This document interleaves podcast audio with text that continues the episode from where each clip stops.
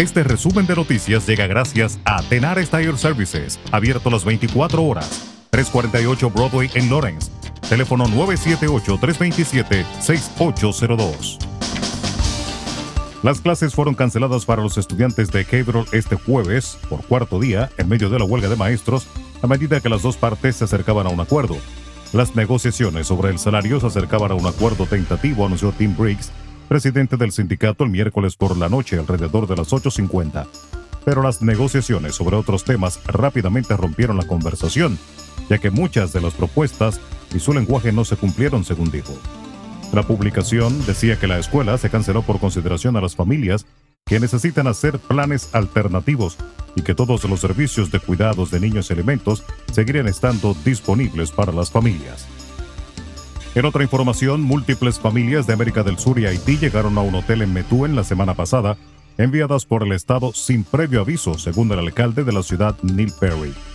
Hemos solicitado una reunión con el Departamento de Vivienda y Desarrollo Comunitario para comprender cómo sucedió esto, pero lo que es más importante, ¿cuál es el plan para estas familias? Dijo Perry en un correo electrónico. En una entrevista, Perry dijo que no estaba contento con la administración Baker después de que unas 55 familias, incluidos hasta 75 niños, fueran dejados sin previo aviso en el Days Inn el viernes de la semana pasada.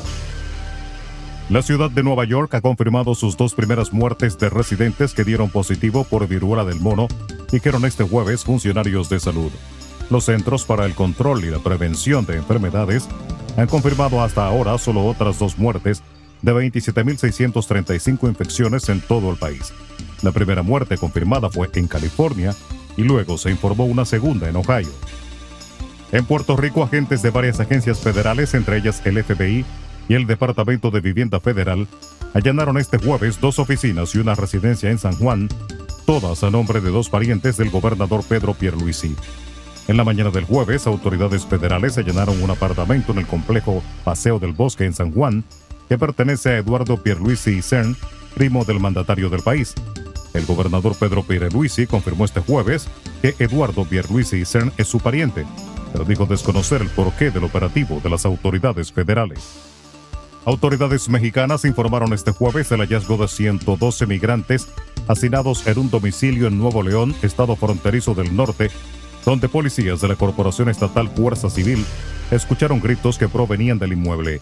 Entre los 112 migrantes figuraban 67 hombres, 31 mujeres y 12 menores de edad de distintas nacionalidades no detalladas. Los hechos que ocurrieron el miércoles y se informaron un día después se registraron en el municipio de Salinas Victoria, a unos 36 kilómetros de la ciudad de Monterrey, según la Secretaría de Seguridad Pública del Estado.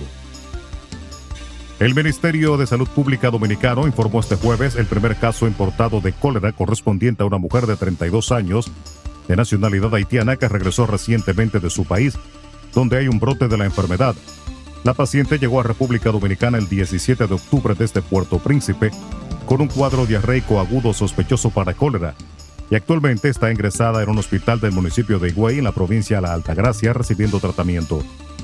Antes de que el Laboratorio Nacional de Vigilancia Dr. de Fillot del Ministerio de Salud Pública confirmase el diagnóstico, el ministro de Salud Pública Daniel Rivera avanzó que se estaba analizando este caso sospechoso y que la paciente había estado 15 días en una de las zonas de Puerto Príncipe donde se localiza un foco de la enfermedad. Y el director de la Policía Nacional Dominicana, Eduardo Alberto Ten, advirtió a los delincuentes que han protagonizado conflictos en Villamella, Santo Domingo Norte, que no va a permitir que nadie perturbe la paz pública. Ellos saben como yo soy que tengo los juegos pesados, señaló el jefe del cuerpo del orden a los antisociales. Ten aseguró que seguirán interviniendo Villamella de manera total si es necesario. Respecto al conflicto que terminó con la muerte de tres personas el pasado domingo, el mayor general dijo que están investigando los hechos y que cuando concluyan las pesquisas ofrecerán los detalles. Resumen de noticias. La verdad en acción. Jorge Auden.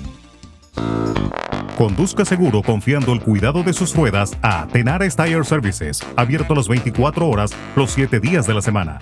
348 Broadway en Lawrence. Al comprar gomas nuevas, recibe reparación de por vida, además de otros servicios también de por vida. Tenares Tire Services también ofrece alineación y balanceo y autodetailing.